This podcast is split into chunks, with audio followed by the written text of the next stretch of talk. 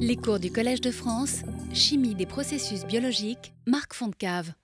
Euh, mesdames et messieurs, bonjour.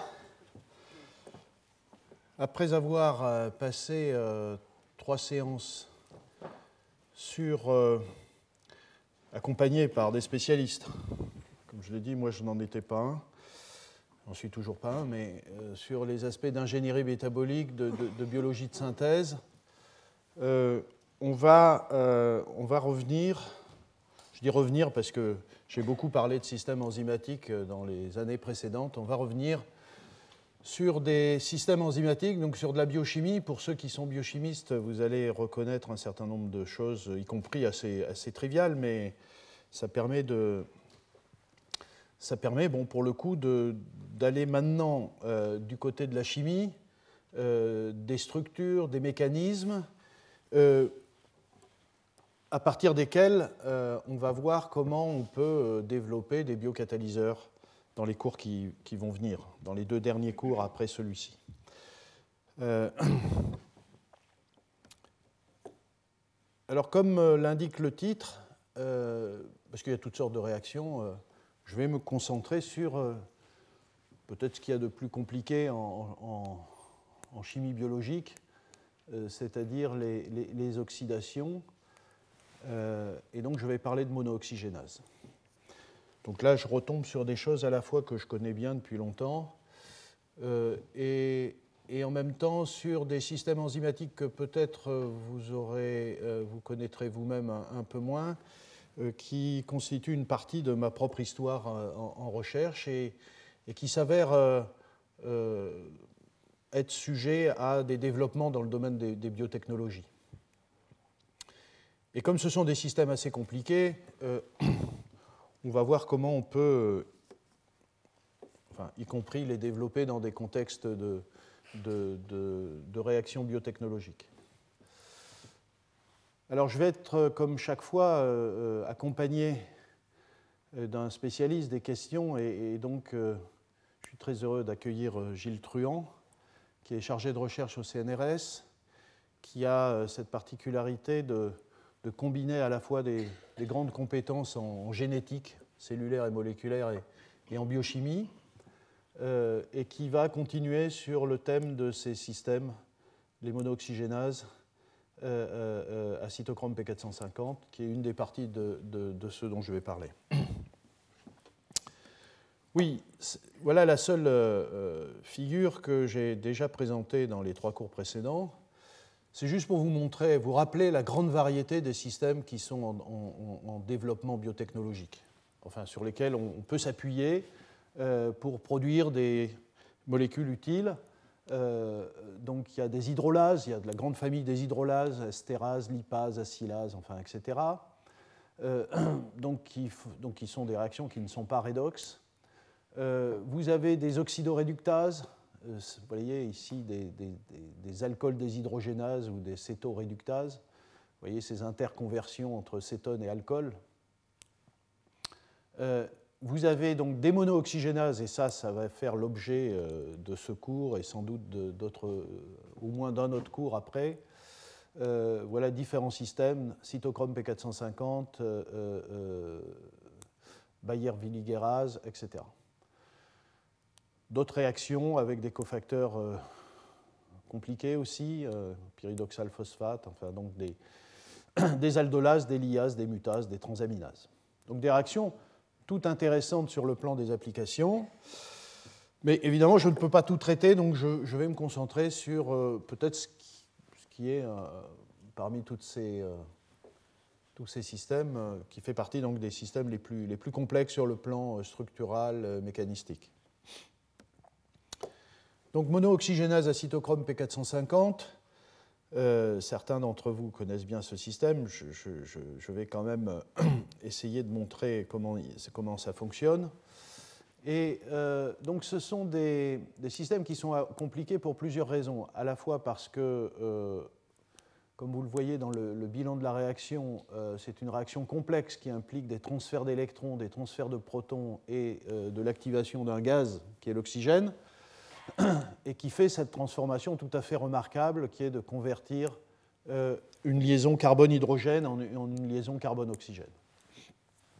Alors, ceci est possible parce que ces systèmes enzymatiques ont un cofacteur tout à fait particulier qui est une, une porphyrine de fer. Porphyrine, c'est cette partie organique là autour de l'atome de fer. Euh, macrocycle tétraazoté, euh, les quatre azotes servent à, complexer le fer. Et, euh, et, par ailleurs, comme vous pouvez le voir ici d'une structure dans laquelle vous avez ce cytochrome, cette porphyrine ici, vous, avez, vous voyez ici que cet atome de fer s'il n'était attaché que par ces quatre atomes d'azote, il ne serait pas accroché à la protéine. Il faut quelque chose qui accroche cette petite molécule, relativement petite relativement à l'ensemble de la protéine. Euh, euh, il faut que cette molécule ait un lien avec la chaîne polypeptidique et, il y a un lien qui est un soufre d'une cystéine. Vous voyez, ce n'est pas de multiples liens, c'est un lien unique. Et euh, ce faisant, cet atome de fer voit au-dessus de ce cycle, de ce plan, de la place pour en gros, comme vous allez le voir, fixer l'atome d'oxygène et, le transformer en une, espèce active. Alors, ces, systèmes ont été très, très étudiés et sont maintenant quand même très connus parce que, euh, du point de vue de la biologie, ils participent à des, étapes extrêmement importantes de biosynthèse de tout un tas de molécules de type stéroïdes, antibiotiques, de tout un tas de voies métaboliques et puis sont aussi impliqués, ça c'est un point important, j'en discuterai pas du tout, euh, sont impliqués dans euh, la pharmacologie et la toxicologie de tout un tas de, médicaments, par exemple, enfin de xénobiotiques en général, c'est-à-dire des composés qui ne sont pas biologiques, qui sont dans notre environnement et qui sont éliminés par ces systèmes.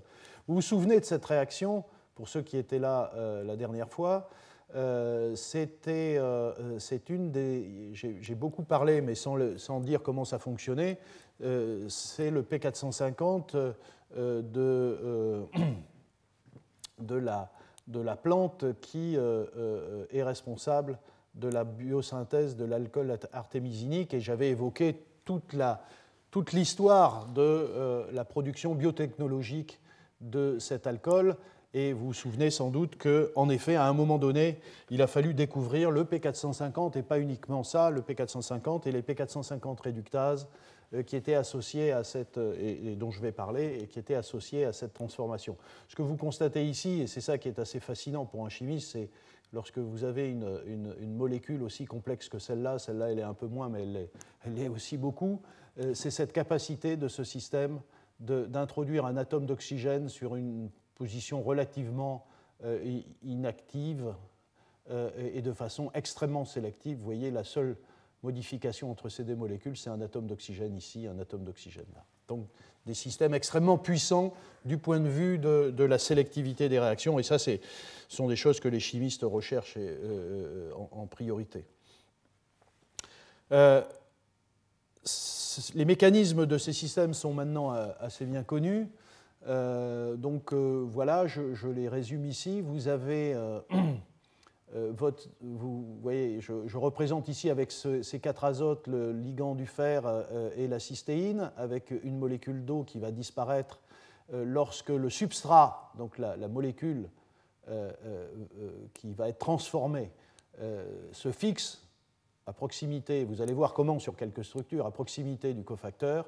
Première réduction, vous, avez le fer passe à l'état ferreux, fer 2, et, c'est absolument essentiel cette étape parce que c'est uniquement à l'état ferreux que cette molécule peut fixer l'oxygène moléculaire.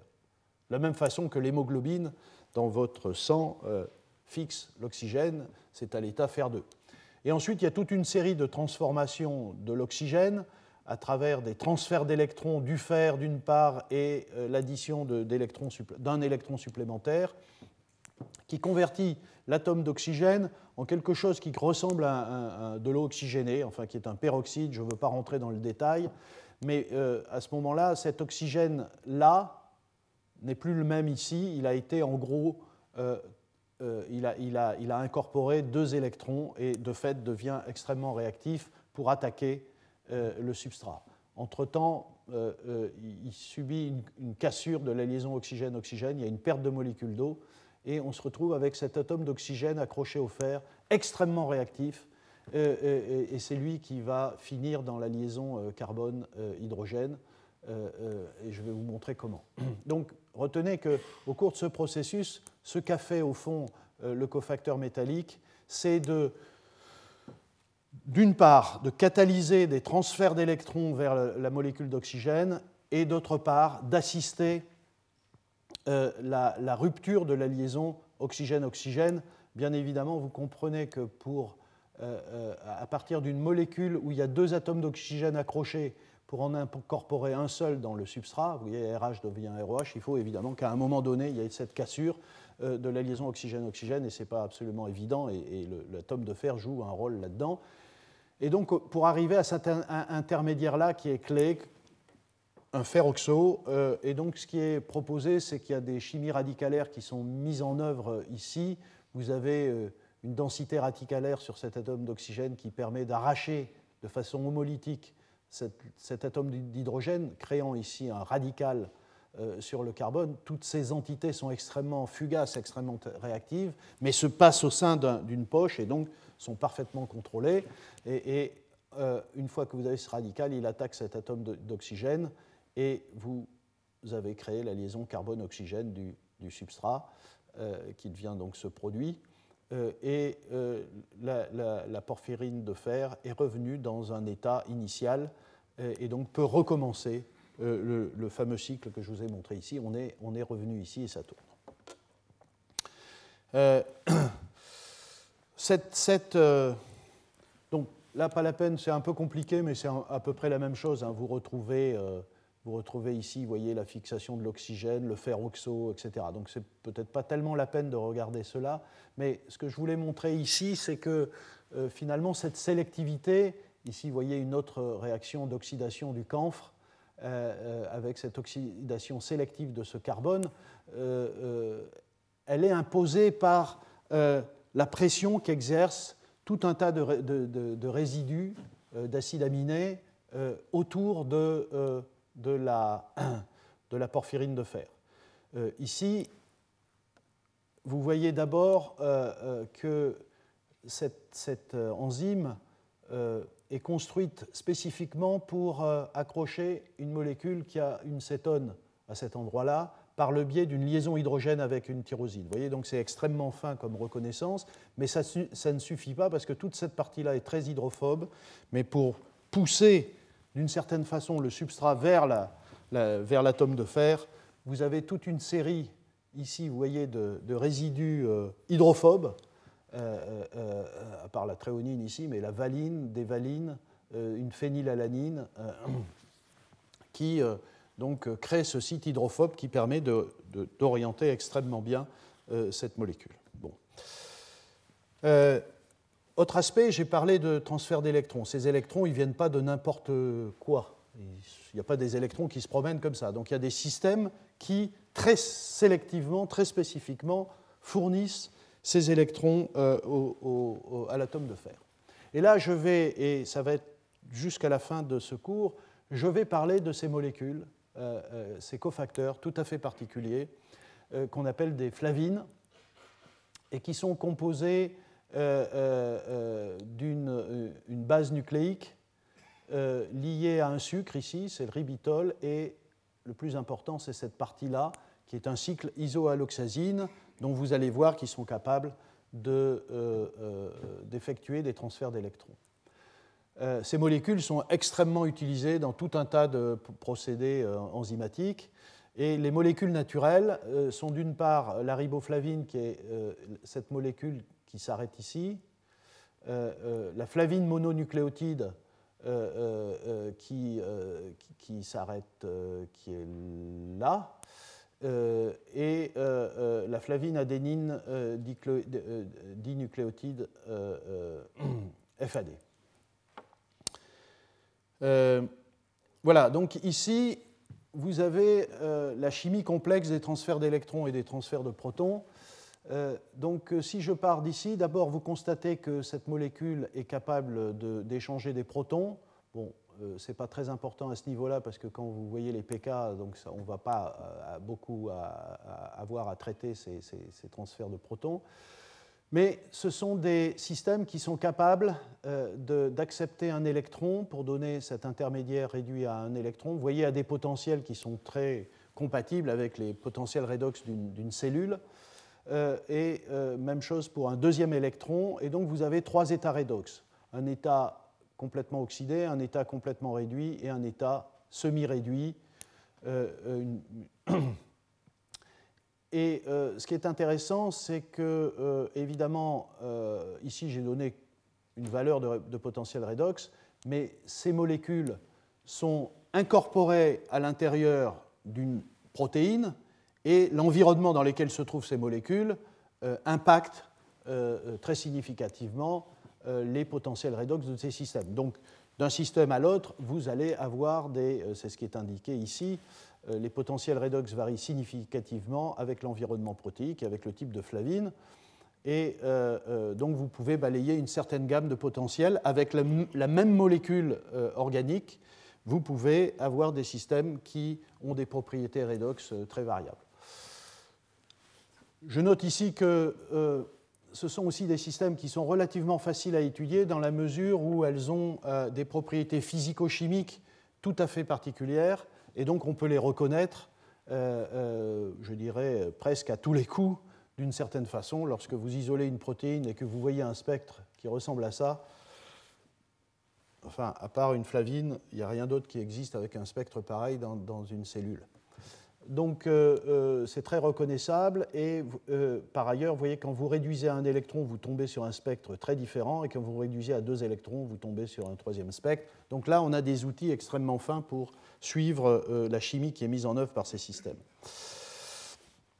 Alors, là, même question, il y a des électrons, mais ces électrons, ils viennent d'où? Et en général, ils viennent d'une molécule que tout le monde connaît en biochimie. Je ne vais pas y passer beaucoup de temps, mais c'est le NADH ou le NADPH. NADPH ici, NADH ici, mais ce que vous devez retenir, c'est que c'est cette partie-là de la molécule qui est aussi présente euh, ici, euh, cette partie-là de la molécule, euh, nicotinamide, qui contient quelque chose qui ressemble à un hydrure, c'est-à-dire un proton et deux électrons.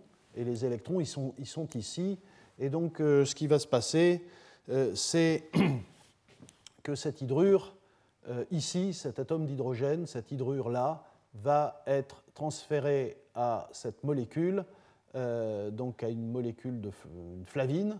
et vous voyez ici, azote, double liaison, simple liaison, double liaison azote, on a une, structure de type iminoquinone qui peut recevoir deux électrons par le biais d'un hydrure et d'un proton.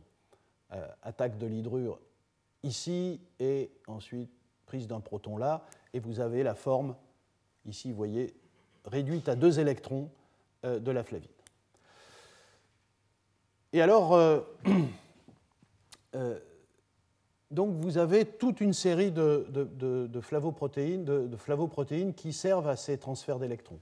Ici, par exemple, la, la ferridoxine réductase ou qui sont des protéines à FAD, qu'on appelle FNR pour simplifier, ou les flavodoxines, qui sont des protéines à FMN, donc vous pouvez avoir dans le site actif des, des FMN ou des, FAD. Alors ici, vous voyez, c'est une FNR, et, vous reconnaissez ici le, le, euh, le cycle isoalloxazine, cette partie-là est ici. Euh, les, ribitoles sont là, la partie phosphate, et là, on vous reconnaît que c'est un euh, FAD. Euh, euh, euh, qui est donc ici fixé à, la protéine. Et donc ces systèmes-là, ils fonctionnent en fixant le NADPH. Il n'y a pas de structure pour cette protéine avec le NADPH fixé. Et donc ce NADPH qui va être en position de présenter, vous voyez peut-être ici, un hydrure qui va attaquer cette, cette partie-là.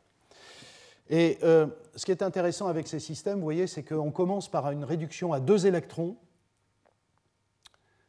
et ça, c'est quand même assez appréciable, parce qu'ensuite, ces systèmes sont capables de redonner ces électrons.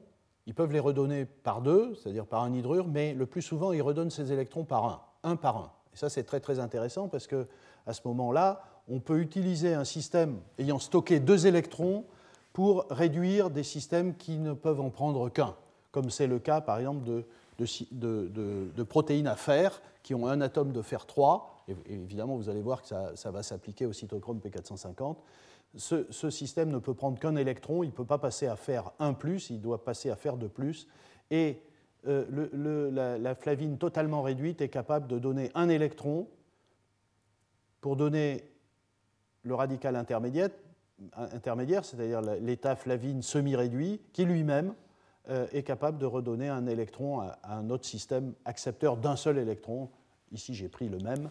Euh, et finalement, vous voyez qu'avec une seule molécule de ferridoxine, vous réduisez, de ferridoxine réductase, vous réduisez deux molécules de ferridoxine.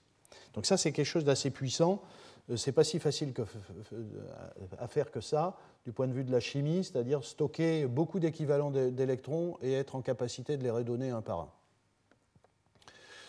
Dans le cas des, cytochromes P450, euh, eh bien, euh, c'est exactement tous ces systèmes-là qui sont mis en œuvre. C'est-à-dire que les fameux électrons qui ont servi à réduire le fer 3 pour activer l'oxygène moléculaire et faire l'oxydation viennent du NADPH. Le NADPH dans une cellule est extrêmement abondant et il peut transférer ses hydrures à tout un tas de systèmes. Dans le cas du P450, il y a des systèmes spécifiques pour transférer les électrons. On les appelle des cytochromes P450 réductases. Ce sont des systèmes extrêmement complexes qui peuvent être membranaires ou, solubles selon les organismes. Mais ici, je vais parler peut-être des systèmes les plus complexes. Et donc, à nouveau, euh, euh, euh, donc vous avez ici le cytochrome P450 qui est fixé à une membrane, ici du réticulum endoplasmique. Donc ici, vous voyez, ceci modélise la fameuse porphyrine de fer dont j'ai parlé où se fait l'oxydation.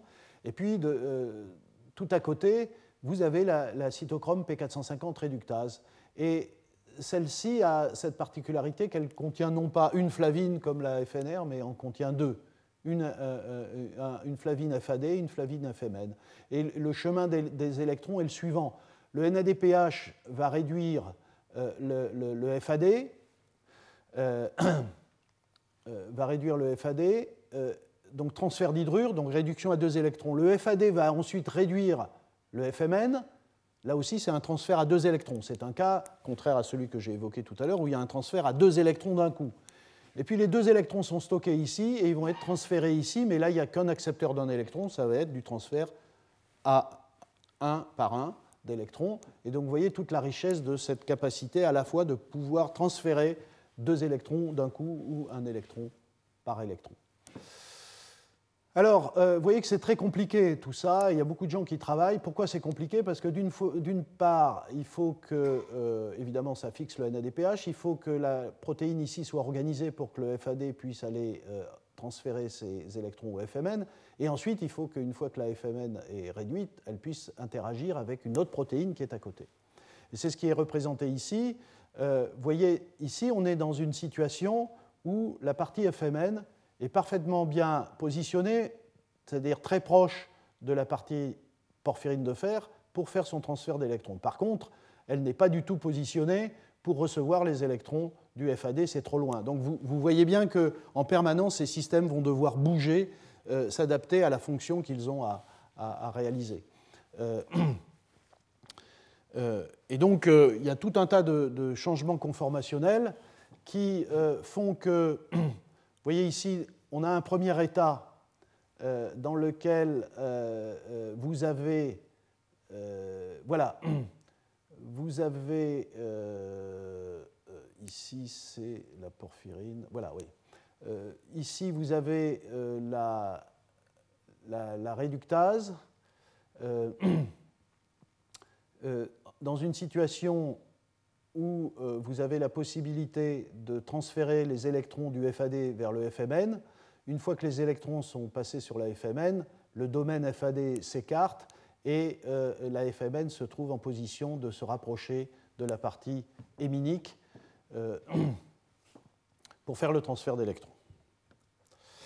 Alors vous avez des systèmes plus simples. Il n'y a pas que des, cytochromes P450 aussi, réductases aussi compliqués que ça vous avez des systèmes plus simples, euh, enfin plus simples, c'est-à-dire dans lesquels euh, la partie FAD et la partie FMN ne sont pas sur euh, la même chaîne polypeptidique. Donc vous avez ici, par exemple, ici vous avez la structure d'une ferrédoxine réductase, la fameuse FNR dont j'ai parlé, où vous reconnaissez ici le FAD et où le NADPH va venir se fixer là pour transférer les électrons. Cette protéine est capable de transférer des électrons à une deuxième, une deuxième protéine. Alors ici c'est une erreur, ce n'est pas ferrédoxine, c'est flavodoxine. Ici c'est une FMN. Et ensuite, cette protéine, une fois qu'elle a reçu les électrons, peut aller euh, euh, frapper le, P450 pour le réduire. Donc vous avez tout un tas de, tout un tas de, systèmes. Alors, je reste un tout petit peu de temps sur une de cytochrome P450 dont, dont je parlerai beaucoup, euh, je crois, le pendant le dernier cours, parce qu'il a fait l'objet d'études extrêmement poussées euh, pour, euh, dans le contexte de son utilisation pour des, des applications biotechnologiques. C'est ce qu'on appelle le, cytochrome BM3. Et ce que vous constatez ici, c'est que, euh, contrairement à tout ce que je vous ai présenté, où les parties réductases sont séparées des, parties cytochrome P450, ici, c'est dans la même protéine, dans la même chaîne polypeptidique, que vous avez donc un groupement FAD, un groupement FMN et la partie cytochrome P450. Et là aussi, pour que FAD et FMN se parlent au moment du transfert d'électrons, du transfert d'hydrure, et que ensuite la FMN réduite euh, parle au cytochrome P450 dans la deuxième étape, il faut évidemment des mouvements conformationnels extrêmement, euh, euh, complexes et contrôlés. Alors, voilà, ici, vous avez, vous avez ici le domaine FAD. Vous voyez ici le cycle isoaloxazine du FAD qui s'étend ici. Et là, vous avez la partie iso, cycle isoaloxazine du domaine FMN. Donc il y a effectivement une organisation en domaine, vous voyez FAD, FMN, et P450. Et cette organisation en domaine est particulièrement pertinente pour permettre les mouvements euh, euh, qui sont nécessaires. Euh, donc vous voyez, voyez le, cytochrome P450 BM3, il est organisé en un domaine P450, un domaine FMN et un domaine FAD.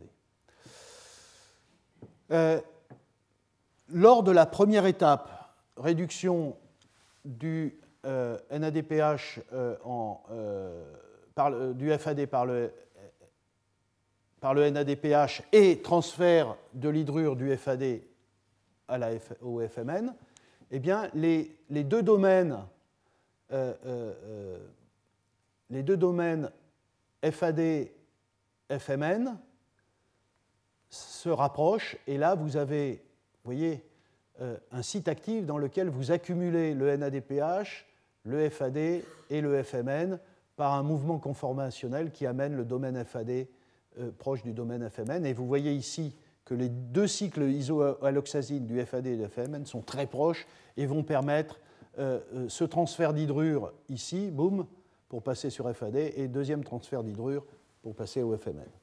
Donc quelque chose de très contrôlé. Si on en restait là, tout serait bloqué au niveau de deux électrons, un proton ici, deux électrons, deux protons ici. Et en fait, euh, lorsque euh, les électrons se sont accumulés sur la FMN, vous avez un changement conformationnel qui, permet, qui, éloigne le FAD et qui permet euh, le. alors, le P450, il est en rouge ici, vous voyez, la porphyrine de fer est là, et le cycle isoaloxazine est ici. Et à ce moment-là, vous voyez que la FMN qui était ici et qui est là maintenant s'est éloigné, enfin c'est le FAD qui s'est éloigné de pratiquement 30 angstroms alors qu'il était à 4 angstroms, et par contre euh, la, euh, euh, le cycle isoaloxazine de la FMN est, venu maintenant très proche du fer, et c'est là que va se faire le transfert d'électrons. Donc vous voyez, ce sont des, des systèmes d'une très grande complexité. Alors, ces systèmes ont été j'ai cité le cas de l'artémisinine, mais il y a tout un tas d'autres euh, euh, réactions dans lesquelles ces P450 sont utilisés. Euh, voilà pour des systèmes complexes, hein, la biosynthèse, de, enfin la synthèse de l'hydrocortisone. vous voyez, donc tout ça est développé Bristol-Myers Squibb qui, qui voilà, produit cette molécule pravastatine par des réactions d'oxydation ici de ce cycle euh, extrêmement sélective à partir de champignons. Euh, vous avez euh, voilà, tout un tas de, tout un tas de, procédés qui utilisent ces, réactions d'oxydation et vous voyez beaucoup de choses dans la littérature. ça, je vais, je vais sauter. Donc ici, je vous ai présenté toute une famille pour faire de l'oxydation enfin, qui utilise un atome de fer euh, et une source d'électrons venant de flavine. Euh, en fait, on peut faire des oxydations sans le P450 uniquement avec des flavines. La nature a élaboré des euh, systèmes flavines dépendants qui font des oxydations. Et donc, je vais maintenant discuter des mêmes molécules, les mêmes flavines, FMN, FAD, non pas pour faire des transferts d'électrons ou des transferts d'hydrures, mais pour faire de l'activation de l'oxygène moléculaire. Et en effet, il existe euh, des systèmes, des oxydases et des monooxygénases, et je m'intéresserai plus particulièrement aux monooxygénases ou hydroxylases, qui sont uniquement flavines dépendantes. Et euh, la chimie de ces systèmes, c'est la réduction par le NADPH du cofacteur flavinique, mais ça vous voyez très bien maintenant de quoi il s'agit, ce transfert d'hydrure, c'est la même chose que ce dont j'ai discuté jusqu'à présent. Mais ensuite, ces molécules ont la, propriété, sont douées pour réagir directement avec l'oxygène moléculaire. Et par cette fixation que je vais décrire, euh, cet oxygène moléculaire, qui est une molécule hein, que vous savez être très, très, stable, hein, euh, on en, a, plein ici euh, dans cette salle, et euh, c'est une molécule qui ne se transforme pas en permanence. Donc il, faut, il, faut, ces interactions avec un métal, avec une flavine, enfin, bon, pour rendre cette molécule active, pour ensuite être capable à nouveau de la casser en deux, deux atomes d'oxygène se séparent et incorporer un atome d'oxygène dans le substrat qu'on veut oxyder et l'autre atome d'oxygène finit en molécule d'eau. Alors pourquoi euh, c'est possible? Eh bien c'est possible parce que lorsque votre flavine est totalement réduite ici, eh bien euh, elle peut réagir avec... Alors on peut écrire les choses comme ça. Elle peut réagir avec l'oxygène, mettons pour simplifier, à travers l'injection d'un électron dans l'atome d'oxygène. Ce faisant, vous générez la forme semi-flavine radicalaire et l'équivalent d'un radical superoxyde.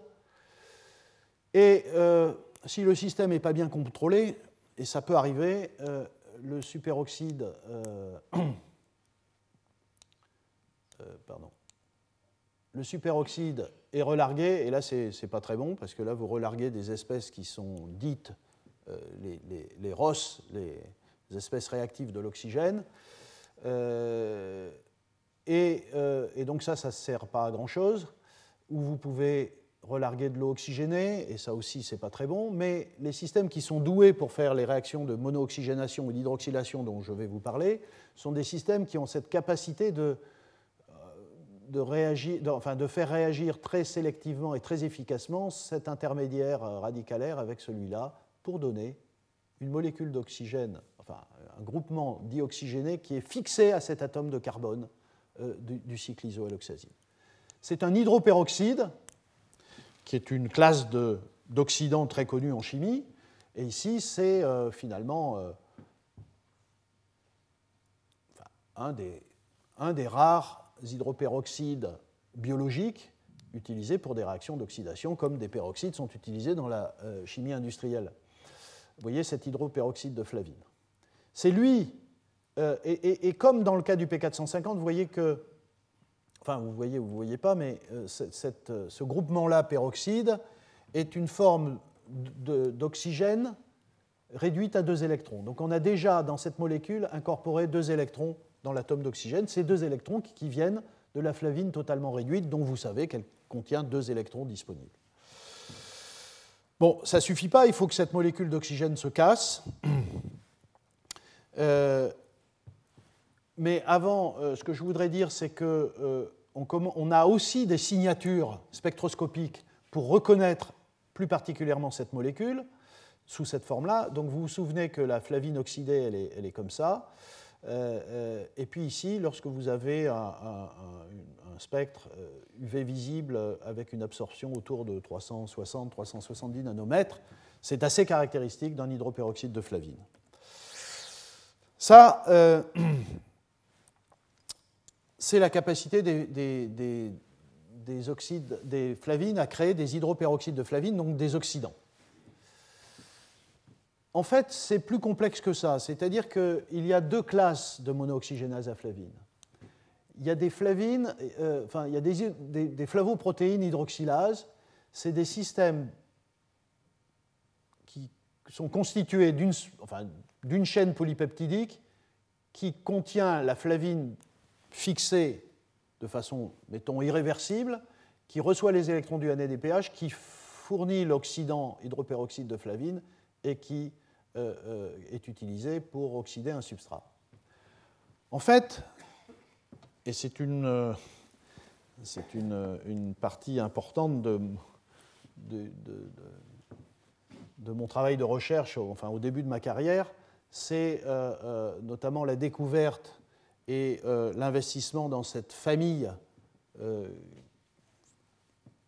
donc là, je, je parle de la fin des années 80 quand je découvre euh, euh, un des tout premiers exemples de ces, de ces systèmes, et qui s'avère aujourd'hui être présent très largement enfin, dans les systèmes euh, bactériens, qui sont ces hydroxylases à deux composants, je les appelle comme ça, mais en fait qui sont constitués de deux enzymes, en effet, qui sont situés, constitués de la partie monooxygénase, c'est-à-dire là où va en effet se fixer un hydroperoxyde de flavine par réaction d'une flavine avec l'oxygène et où va se faire l'oxydation. Mais en fait, cette chaîne polypeptidique-là, cette monooxygénase-là, ne fixe que transitoirement le cofacteur flavinique, contrairement à celle-ci. Et en fait, il y a une deuxième enzyme qu'on appelle une flavine réductase, qui est celle qui réduit des flavines oxydées en flavines réduites et qui la perd après avoir réduction pour l'envoyer vers son partenaire monooxygénase. Donc ces deux protéines euh, fixent de façon transitoire la flavine, contrairement au système précédent. Et effectivement, la flavine se promène entre les deux composants, la petite molécule organique se promène entre les deux composants. Euh, lorsque elle est oxydée, elle quitte la monooxygénase pour aller vers la flavine réductase où elle est réduite, et quand elle est réduite, la flavine réductase la perd et l'envoie à la monooxygénase où elle est oxydée. Donc en gros, et vous allez voir très rapidement, nous avons parfaitement bien démontré que la flavine réductase a cette propriété de fixer sélectivement les flavines oxydées et pas les flavines réduites, et à l'inverse, les monooxygénases sont particulièrement douées pour fixer les flavines réduites, mais pas les flavines oxydées.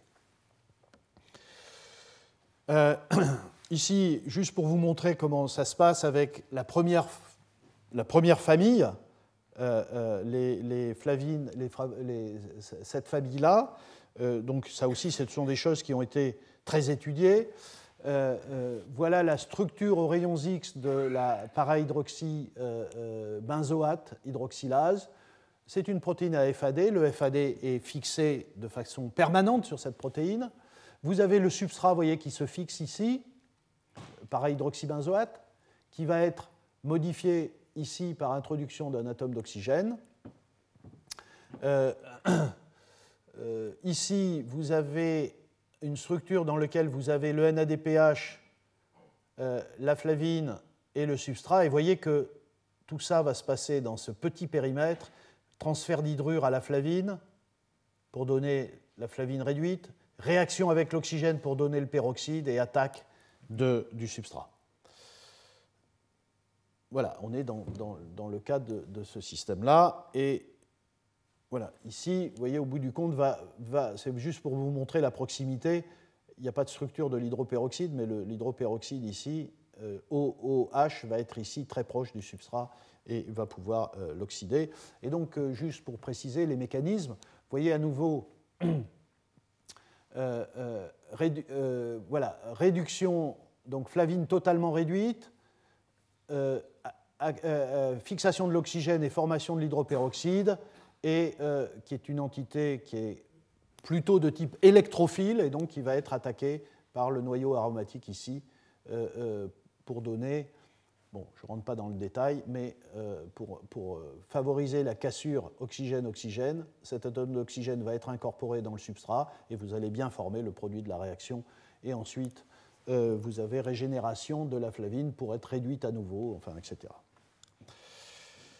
Donc cet hydroperoxyde, à nouveau, est une entité capable d'insérer des atomes d'oxygène dans certains substrats, en particulier nucléophiles.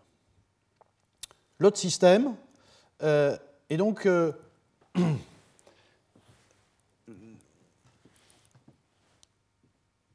Voilà, à la fin des années 80, ces systèmes-là, ces flavines réductases n'étaient pas connus. Euh, je vais vous dire quelques mots sur, sur, ces systèmes enzymatiques sur lesquels j'ai beaucoup travaillé et qui s'avèrent être aujourd'hui associés à tout un tas de monooxygénases pour faire des réactions, euh, euh, y compris du type de, de la, la. Ici, c'est hydroxyphénylacétate, mais c'est le même type de réaction. Et vous voyez que dans ce cas-là, la nature a choisi un système à deux composants plutôt qu'un système à un, un seul composant. Je parlerai beaucoup plus tard, la semaine, enfin euh, beaucoup plus la semaine prochaine des applications biotechnologiques d'une réaction comme celle-là, qui est une sulfoxydation. Euh, et puis nous avons, euh, il y a quelques années, avec Vincent Nivière dans, mon laboratoire, et, Julien Valton, qui était doctorant, travaillé, enfin essayer de comprendre la chimie qui était mal connu à cette époque des, systèmes à deux composants, à travers l'étude de, la, biosynthèse de cet antibiotique, qui est l'actinorhodine. Et voyez que le précurseur de l'actinorhodine est cette molécule, là aussi assez complexe. Et euh, pour la transformer, il faut hydroxyler dans cette position, en parade cet alcool, euh, donc introduire un atome d'oxygène, c'est ce qui est fait ici, et ensuite se produit un couplage euh, entre deux molécules et, ça donne l'actinorhodine. Bon, là, je ne veux pas rentrer trop dans le, dans le détail, mais là aussi, les flavines réductases, donc je vous l'ai dit, fixent de la flavine oxydée et, oui, fixent de la flavine oxydée par réaction avec le, NADH ou le NADPH et euh, donnent de la de la flavine réduite qui est libérée de, la protéine. Euh, bon, ces flavines réductases ont été aussi étudiées. Pourquoi sont-elles dans la cellule? On ne sait pas très bien, à part d'être associées à des monooxygénases à deux composants. Euh, mais euh, disons que ça fournit, il y a eu beaucoup d'études pour montrer que ça fournit un, pouvoir réducteur. C'est une molécule réductrice, vous voyez, elle travaille à moins 200 millivolts. Euh, pour, chez les bactéries, par exemple, pour la réduction des ferricidérophores, c'est-à-dire ces molécules qui participent au transport du fer chez les bactéries. C'est impliqué dans la réduction de la méthémoglobine, et d'ailleurs, certains patients qui sont en défaut de, je crois, de cytochrome B5 réductase et qui accumulent de la méthémoglobine, euh, euh, sont traités par de la riboflavine et cette riboflavine est réduite par des flavines réductases qui, sont, euh, qui permettent ensuite de, réduire la méthémoglobine en hémoglobine. Bon, ça participe à une protection antioxydante, enfin on ne sait pas très bien. Et donc je n'irai pas plus loin sur les, la discussion des, propriétés, des propriétés physiologiques, biologiques de ces, enzymes, si ce n'est pour dire et je me limiterai à ça, que toute cette grande famille des flavines réductases sont impliquées comme associées des monooxygénases pour fournir des flavines réduites qui vont fournir des hydroperoxydes de flavine à la partie monooxygénase. Euh, bon, là, j'ai du plaisir à montrer un, ancien papier Vous voyez, 1999, c'est la première structure aux rayons X d'une flavine réductase avec sa, flavine, la voilà. Euh, elle n'a rien de particulier, si ce n'est que c'est la première structure aux rayons X d'une flavine réductase. Euh, donc et, la flavine ici, euh, vous la voyez un peu comme je l'ai montré dans d'autres structures auparavant, mais c'est un substrat, c'est-à-dire ce n'est pas un cofacteur. Vous voyez, elle est là, mais elle va sortir. Elle n'est là que transitoirement, sauf qu'on a pu obtenir une structure avec la flavine à l'intérieur. Et lorsque le NAD va se fixer, vous voyez, il va se mettre proche de la flavine, et, là aussi, transfert d'hydrure possible. Donc, on a un peu détaillé le mécanisme. En fait, il est assez connu que euh, ces, ces, enzymes, ici elles s'appellent FRE, euh, c'est celle sur laquelle nous avons travaillé, ces enzymes fixent le NADPH avant de fixer la flavine. Euh, elles ne prennent de la flavine que si euh, elles savent qu'il y a du NADPH qui va servir à quelque chose, en quelque sorte. Donc le mécanisme, c'est ça fixe le NADPH, puis la flavine, puis fait le transfert d'hydrure ici, et ensuite, une fois que la flavine est réduite, c'est la flavine qui sort en premier et c'est le NADPH qui sort en second. On a très, finement décortiqué ces, mécanismes-là. Alors je vous disais, euh, cette classe d'enzymes est, très très utilisée. Alors ça, c'est des découvertes qui se sont accumulées après ces années-là, fin des années 80, fin des années 90. En gros, euh, on ne savait pas très bien euh, à, quoi, à quoi servaient ces enzymes. Enfin, je, re-raconterai cette anecdote sûrement la, semaine prochaine, mais l'anecdote, c'est que dans les années. Euh, voilà, quand, quand je découvre. Euh, voilà, quand je découvre la flavine réductase Freux et qu'on publie ses premiers papiers, vous voyez, dans les années, voilà, dans les années 90, vous voyez, 15, 16, 18, 19, voilà, quand on publie ces papiers-là, personne ne les lit et, il ne se passe rien. D'ailleurs, comme nous ne savons pas à quoi elle sert, euh, ben, on n'en fait pas non plus un plat. Et euh, il s'avère que euh, un jour, une, une, boîte américaine m'appelle et me dit on a besoin de vous pour parler de flavine réductase. Alors les bras m'en tombent. Euh, et, effectivement, dans la littérature, il n'y avait que nos papiers qui parlaient de flavine réductase. Et je vous raconterai pourquoi c'était intéressant que cette euh, boîte de, biotechno américaine nous contacte et dans quel contexte, enfin, pour une fois, mon enzyme euh, a intéressé quelqu'un.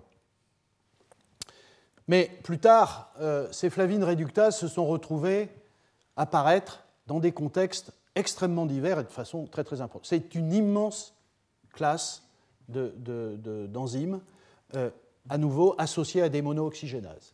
Et donc, voilà quelques exemples, euh, et, d'ailleurs qui, de fait donc conduisent à euh, imaginer leur exploitation sur le plan biotechnologique. voilà quelques réactions dans lesquelles ces systèmes à deux composants sont utilisés pour la biosynthèse d'antibiotiques.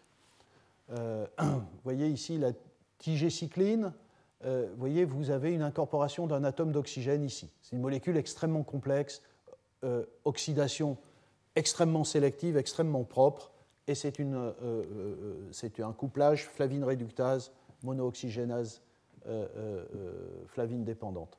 D'autres exemples, la pristinamycine, vous voyez, ici c'est une déshydrogénation, et là aussi c'est un système à deux composants.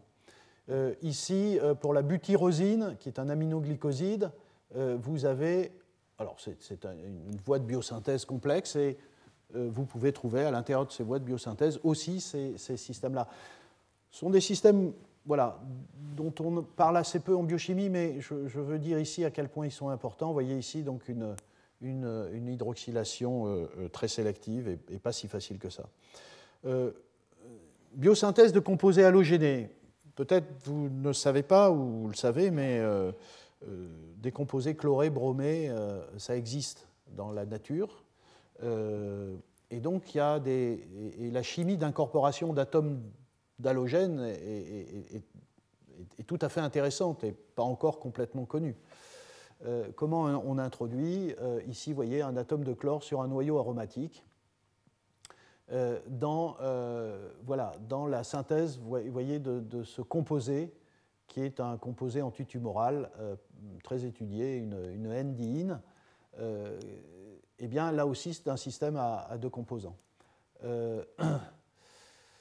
Euh, oui, vous voyez, des, antibiotiques comme la vancomycine, euh, la rébécamycine, etc., sont des composés dans lesquels il y a des atomes de chlore. Eh bien, ce sont des systèmes à deux composants. Je ne veux pas rentrer dans le détail des mécanismes, mais c'est assez intéressant sur le plan chimique. Euh, vous voyez, la rébécamycine, à un moment donné, il y a une incorporation d'un atome de chlore, et ça se fait par... En fait, ça se fait par une oxydation. ces systèmes d'incorporation d'halogènes dans des molécules organiques, ça se fait à travers l'activation de l'oxygène moléculaire qui est ensuite, à un moment donné, remplacé par un atome de chlore. Voilà, encore d'autres exemples. Euh, ce sont des systèmes qui ont été montrés comme relativement efficaces, et, donc là on est dans le domaine de la bioremédiation pour euh, se débarrasser, donc, euh, pour rendre de plus en plus hydrophiles des molécules toxiques de l'environnement. voilà, donc il y a des bactéries qui dégradent le DTA par une, oxydation par ces systèmes. Il y a des styrènes euh, euh, monooxygénases et, qui font cette réaction avec euh, une très très grande stéréosélectivité. Je parlerai de ça la prochaine fois parce qu'il y a des applications biotechnologiques et, de la chimie très intéressantes. Voilà, je vous ai parlé de ce système de sulfoxydation de, composés soufrés aromatiques. et là, c'est des applications dans le domaine de la désulfurisation des pétroles. Euh, des composés chlorés, vous voyez, aromatiques, qui sont très toxiques, eh bien, il y a des bactéries qui les dégradent euh, à partir de ces systèmes à deux composants euh, aussi. Voilà. ça, ça a été très étudié parce que la, bioluminescence, la luminescence de certains organismes, est, due à une chimie d'oxydation d'aldéhyde à longue chaîne qui est catalysée par des systèmes enzymatiques appelés luciférases qui s'associent à des flavines réductases. Voilà je, vais terminer sur un travail qui nous permet de comprendre comment ces systèmes fonctionnent. Euh, donc, euh, je vais vous montrer euh, donc, comment fonctionne l'étape de biosynthèse de l'actinorhodine dont je vous ai parlé, sur lequel nous avons travaillé pendant un certain temps, ici. Et la dernière étape est l'étape de dimérisation, mais avant, euh, il y a une étape d'hydroxylation de ce noyau aromatique. Et donc cette hydroxylation est possible euh, une fois que le substrat, le précurseur, vous voyez, c'est une quinone. En fait, il faut qu'elle soit réduite d'abord. Euh, il faut qu'elle soit réduite, sinon ça ne marche pas. on verra pourquoi. Ça marche plus, c'est ça qui marche plus surtout. voilà, et donc le vrai substrat, c'est celui-là. Bon, il s'avère que cette réduction de cette quinone en hydroquinone ici est faite par une flavine réductase. Euh, et puis ici, vous avez un, système à deux composants, donc acte VA qui est la, monoxygénase et acte VB qui est la réductase. Donc il y a eu une, structure aux rayons X donc de, cette euh, réductase, bon, rien de, particulier, euh, ça fonctionne de la même façon. La réductase, elle prend le NADH, puis la FMN, enfin c'est le même cycle qui conduit à la réduction de la flavine, euh, ici, de la flavine, et ensuite la flavine réduite est relarguée. euh, pour aller dans la monooxygénase. Et là, c'est juste pour vous montrer quelques, quelques données euh, que nous avons patiemment établies, et c'est le travail de Julien Valton en thèse en particulier, et c'est un travail qui qui permet de vraiment comprendre comment ça se passe. Euh, on a pu mesurer toutes les constantes d'association entre monooxygénase et flavine réductase, et vous voyez que euh, la flavine réduite euh, la monooxygénase a une, affinité tout à fait forte pour la flavine réduite et beaucoup moins pour la flavine oxydée, qui explique qu'elle va prendre la flavine réduite et, se séparer de la flavine oxydée. À l'inverse, la, flavine, euh, donc il y a une affinité faible euh, pour la flavine réduite, c'est un peu moins frappant ici, mais donc il y a un contrôle thermodynamique très clair de ces systèmes. Par ailleurs, il y a une autre chose qui nous intriguait, parce que nous avons montré que, en effet, et il n'y a rien dans la littérature qui montre qu'il y a une association physique entre les deux protéines. En fait, il n'y a pas de complexe entre les deux. Je parle d'un système à deux composants qui ne forment jamais un complexe. Alors peut-être transitoirement, il se passe quelque chose, mais jamais on n'a pu établir l'existence d'un complexe. Et donc ça veut dire qu'à un moment donné, une flavine réduite qui est extrêmement sensible à l'oxygène est relarguée dans le milieu euh, et passe d'une protéine à l'autre et donc vit un instant sans être entourée d'une protéine. Donc ça, ça posait un, problème euh, parce que, euh, évidemment, tout à l'heure quand je parlais du problème de de produire des radicaux oxygénés, effectivement, c'est ce qui se passe lorsque la flavine réduite n'est pas contrôlée par une protéine. Lorsqu'une flavine réduite est contrôlée par une protéine, elle fait cette chimie sur l'oxygène qui conduit de façon extrêmement efficace à un hydroperoxyde. Si vous prenez une flavine réduite dans un tube à essai et que vous lui mettez de l'oxygène, ce que vous allez voir, c'est euh, des, radicaux oxygénés, du superoxyde, de l'eau oxygénée, etc. Vous ne faites pas d'hydroperoxyde de flavine. Donc il faut vraiment qu'il y ait un très fort contrôle. Donc là, il y avait une question, comment c'est possible? Et en fait, euh, bon, par des études biophysiques euh, poussées, nous avons pu établir les, vitesses de, ces différents processus. Et donc il y a, aussi un contrôle cinétique de, cette réaction. Et, en particulier, vous voyez, vous, avez, bon, on, a pu euh, ici établir que lorsque, la flavine réduite sort de acte VP et donc se retrouve dans un milieu oxygéné dans lequel elle peut se détruire à travers la production de radicaux euh, de l'oxygène, eh bien, euh, en réalité, la fixation par l'hydroxylase est extrêmement rapide. Vous voyez, c'est une réaction dont la constante de vitesse est de 60 par seconde, c'est-à-dire le contrôle est aussi cinétique. C'est-à-dire que ces, ces monooxygénases, non seulement elles ont une affinité thermodynamique euh, significative pour la flavine réduite, mais elles le font avec une très grande vitesse, de sorte que ça va beaucoup plus vite que la réaction avec l'oxygène, qui, est ici dans ce, dans ce système de 0,05 par seconde. Voilà, donc euh, ce sont des systèmes qui sont assez doués Enfin, on pourrait dire pourquoi, se compliquer la vie alors qu'il y a des, des, monooxygénases à un composant dans lequel il n'y a pas ce risque-là? Euh, là, il y a un risque et, pourtant, euh, et pourtant, il y a des tas de systèmes comme ça euh, dans lesquels intermédiairement la flavine réduite est perdue d'une certaine façon, mais est vite retrouvée par l'hydroxylase.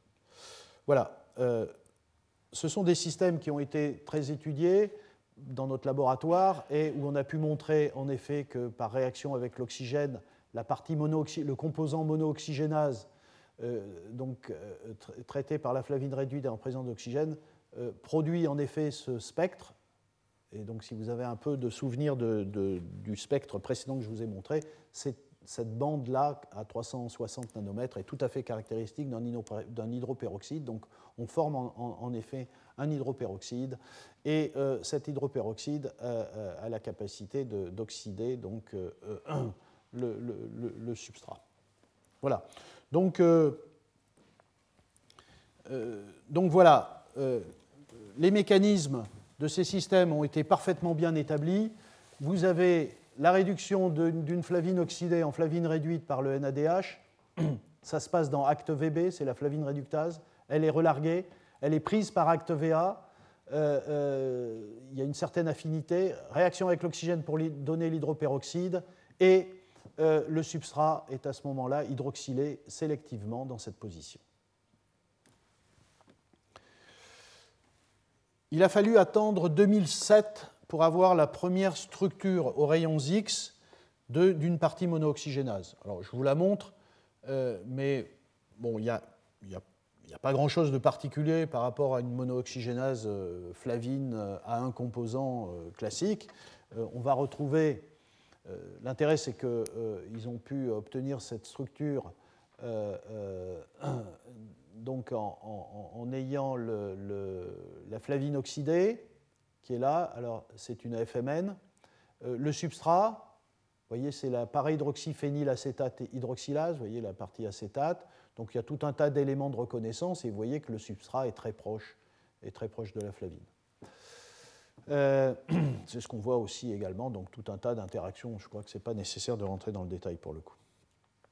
Donc là aussi, euh, euh, donc, ce qui est intéressant, c'est qu'ils ont pu obtenir une densité, par réaction avec l'oxygène de la, flavine réduite, ils ont pu obtenir une densité électronique ici, vous voyez, qui, qui colle assez bien avec un hydroperoxyde qui s'est formé sur la partie isoalloxazine et qui se trouve, vous voyez, parfaitement positionné pour une attaque par ce carbone. Et donc le schéma qui est proposé dans cet article, à nouveau rien de, particulier par rapport à ce que j'ai dit, fixation de la flavine réduite, formation de l'hydroperoxyde par réaction avec l'oxygène, fixation du substrat par un certain nombre d'interactions et cet hydroperoxyde très proche euh, euh, du, cycle aromatique pour produire l'hydroxylation, pour produire le, le catéchol et fermer le cycle. Voilà. Euh, je, vous, montre juste, euh, je vous montre juste cela. Euh, en fait, euh, à partir de ces systèmes, bon, c'est le type d'exemple d'application qu'on a, qu'on a poursuivi un petit peu, mais on n'est pas allé jusqu'au bout. C'est que à partir de. voyez, à partir de cette réaction, à partir de cette réaction, dans ce cas particulier, euh, on s'est dit peut-être que ces systèmes peuvent être utilisés pour hydroxyler des analogues.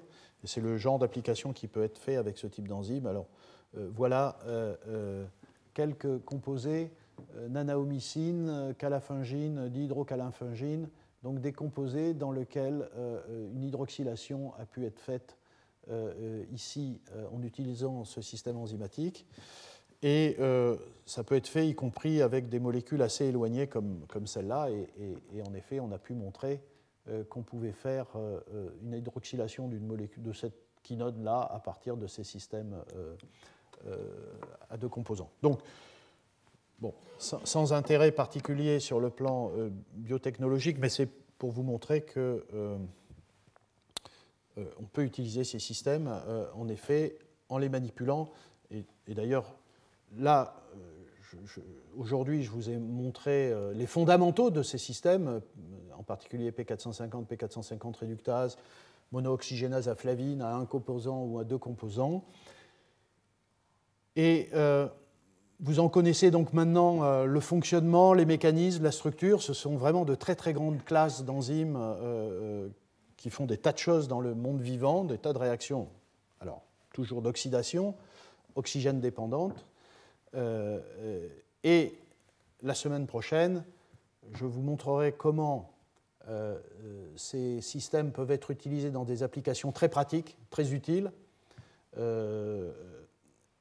et évidemment comment il faut les manipuler aussi, c'est-à-dire les, modifier par ingénierie enzymatique pour atteindre l'objectif de la production de telle ou telle molécule, de la désulfurisation d'un pétrole, euh, etc. Voilà, et là-dessus, je termine et je vous remercie. Retrouvez tous les enseignements du Collège de France sur www.colège-2-france.fr.